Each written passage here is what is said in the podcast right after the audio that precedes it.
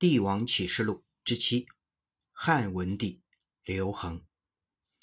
汉文帝刘恒，西汉第三位皇帝，汉高帝刘邦的第四个儿子，汉惠帝刘盈的异母弟弟，母亲为薄姬。汉高帝十一年受封为代王，也正是因为被封为不受待见的代王，然后。躲过了当时朝廷的各种纷争。汉高帝去世以后，吕后临朝称制，少帝时期，汉惠帝英年早逝，朱棣掌握朝中大权。吕后去世后，太尉周勃联合丞相陈平等人，粉碎了主吕的势力，迎立了代王刘恒进京继位，史称汉文帝。继位之后呢，汉文帝励精图治，兴修水利，厉行节俭朴素，废除了肉刑，实现国家的强盛，百姓的小康，开启了文景之治的发端。汉文帝谨慎地对待诸侯国的势力，呃，以及匈奴入去侵中原的问题，对待诸侯王采用以德服人、以武平乱的态度，对待匈奴。采取了和亲止战的方式，营造了安定团结、休养生息的政治局面。公元前一五七年，驾崩于未央宫，庙号太宗，谥号孝文皇帝，葬于霸陵。汉文帝曾经亲自为他的母亲薄太后尝药，深具孝心。我们纵观文帝，因为他得到皇位不易。文帝继位后，首先任命自己的心腹宋昌、张武为卫将军和郎中令，负责守卫皇宫、京城，从而根本上保证了自己的人身安全。然后对拥立他的做皇帝的功臣们一一赏赐，封官进爵；对于被吕后贬斥的刘姓王公，恢复了爵位和封地，同时。对跟随父亲刘邦开国的功臣们分封赏赐，这些措施使文帝这一个从偏远地方来的新皇帝的地位得到了巩固。这一点他是做得很好的。除了用拉拢的手段巩固权势外，打击重臣也是文帝的一项重要措施。其实，无论我们今天纵观周边的国家还是哪里，我们都能看到。一些国家建立了一些时间以后，会被重臣把持，或者会被利益集团把持。这一方面是需要做到处理的，否则危机这个国家的朝政，变成利益集团的代言人。我们在西汉其实就能看到这一点。这方面当然，呃，比如说在对大功臣周勃的处理，周勃因为永立文帝有功啊。每次退朝后出来，总是很骄横的样子，不把新皇帝放在眼里。而文帝呢，也对他更加有礼，经常目送他离去。有大臣就对文帝说：“不该对周勃这样重礼，有失君主的身份。”从此，汉文帝的神色变得越发严肃，而周勃则越来越敬畏。周勃的属下及时提醒他小心功高盖主，引火烧身。周勃如醍醐灌顶。猛然醒悟，于是辞去了右丞相。汉文帝也很快答应了。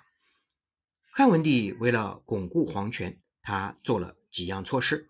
第一，就是掌握军队，军权是最大的权。汉文帝深谙此道，所以他在进入未央宫的当天夜里，就命令宋昌为卫将军，镇抚南北二军；命令张武为郎中令。巡查保卫宫中，新帝回到前殿，连夜颁布诏令，大赦天下。文帝知道自己在汉庭并无雄厚的政治基础，有的宗室认为他是摘桃派，仅仅是依靠一批老臣的拥戴而登上皇位的。他所面临的是不断壮大和日益骄横的诸侯王势力，所以他首先要的任务是恩威并施，来巩固皇权。第二，赏封赏功臣。汉文帝继位之后，首先是封赐了诸吕有功的之臣。汉文帝在封周勃为丞右丞相，封陈平为左丞相，封灌婴为太尉，组成了新的中央。随新帝入朝的官员，有的官至列卿。除了保留旧有的诸侯王之外，汉文帝又设立了一批新的诸侯王，这也是巩固刘家的势力。同年正月，继文帝继位后三个月后，根据群臣的建议，文帝立长子刘启为太子。这样，自汉高祖以来，欲立太子就成了汉家的定制。同月，立窦氏为皇后，刘启也就成了后来的。景帝，然后文帝还进行了镇压叛乱。由于汉初大力推行无为而治、休养生息，对诸侯王势力的恶性发展起到了催化的作用。诸侯做大，开始形成尾大不掉之势。汉文帝的继位，使得刘氏宗室内部在皇位继承问题上产生了尖尖锐的矛盾。文帝三年，皇位继承中的利益分配不均。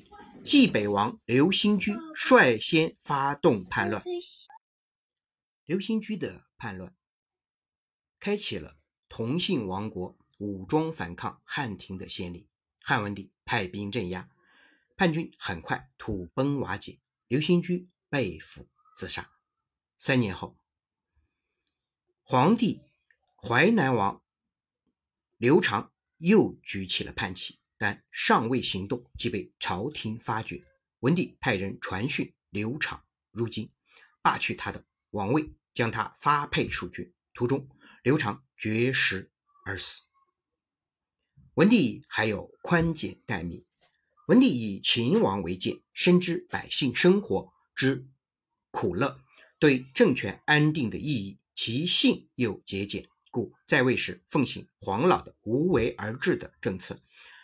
曾因惜十家之财而罢建露台，所以他在这些事情上都是表现了他非常优秀的一面，包括下诏废除肉刑，下诏罢天下田租。通过一系列的政策，汉朝的社会经济得到了长足的发展，文教大兴，国力日益强盛。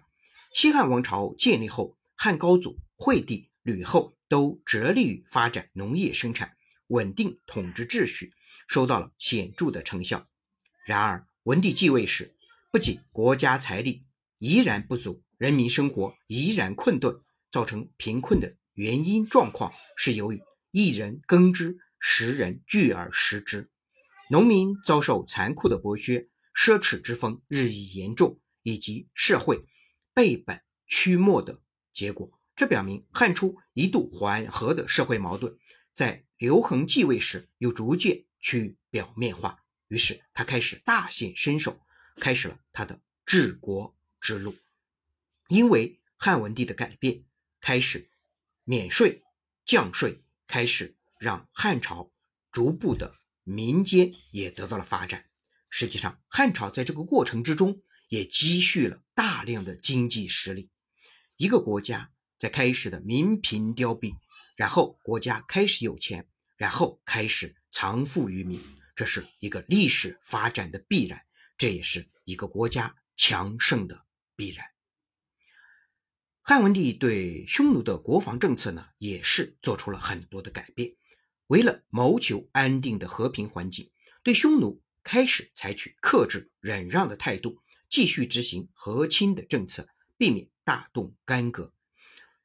但是，匈奴依然会有不守条约的时候，汉廷就急需在边地建立了马院三十六所，分布在北部和西部，用官奴三万人养马三十万匹，在民间同样奖励老百姓养马，以满足对边防马匹的需求。这些措施产生了积极的作用。改变了单一轮换屯戍制度，既有利于对边郡的开发，又大大加强了抗击匈奴的防御力量，有利于休养生息，使内地的社会经济迅速的恢复和发展，为后来汉武帝彻底解决匈奴打下了基础。文帝还设置了桂林、南海和象三个郡。秦末农民战争起义爆发后，行南海郡事的赵佗自立为王。汉高祖时，赵佗接受南越王封号，从此称臣奉汉越，成为西汉王朝下的一个属国——南越国，定都在今天的广州。吕后统治时期，对南越实行经济封锁政策。赵拓即兵戎相见，与汉朝分庭抗礼。文帝继位后，改变扼杀的政策，采取安抚政策，向南越提供发展生产所需的铁器、农具、马、牛、羊等，并派人修葺了赵拓在今河北正定的祖坟，置守义、岁时祭祀。又撤掉了进攻南越的军官，拜赵佗的兄弟做官，然后遣陆贾再次出使南越。在文帝诚意的感召下，赵佗谢罪称臣，从而再次赢得了发展经济的有利条件。到武帝时期，岭南地区的经济文化发展也有较大的进步。汉文帝对周边少数民族不轻易用兵，用力维持安定的环境，以礼相待。兄弟相称，这对加强中原人民与周边少数民族人民之间的团结、增进友谊起到了很好的作用，进一步促进了汉朝时期各个民族之间的融合，对中华民族的形成和发展做出了贡献。汉文帝在汉初的历史条件下，安民为本，励精图治，社会生产和经济得到了很大的发展，同时也充足了国库，以民为本。也充足了人民的财富，发展经济为后来的帝国强大奠定了基础。汉文帝给我们的启示，我总结有四：一、成大事要谨慎，要计划先行；二、要有团队班底，要用人才，要抓关键；三、宽以待人；四、根据所处的历史条件做合适的战略决策，实事求是。